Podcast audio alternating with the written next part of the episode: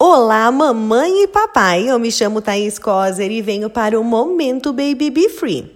O iodo não é produzido pelo corpo humano, sendo então necessário o ingerirmos ou através da alimentação ou de suplementação adequada, pois o mineral é responsável pelo bom funcionamento dos hormônios da tireoide.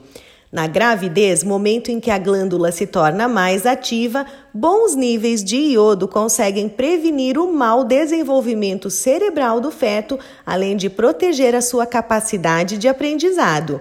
Deficiência de iodo durante a gestação pode causar na criança nascida complicações como surdo-mudez, bócio e outras anomalias congênitas. A recomendação atual da Organização Mundial de Saúde é de que toda gestante realize suplementação com iodo durante o período de gestação, inclusive até o final da amamentação.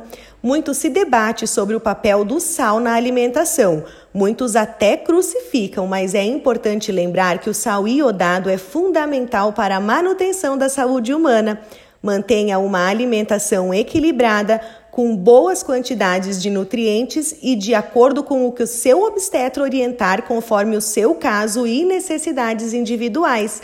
Ah, e aproveita e compartilhe essa informação com as gravidinhas que você conhece.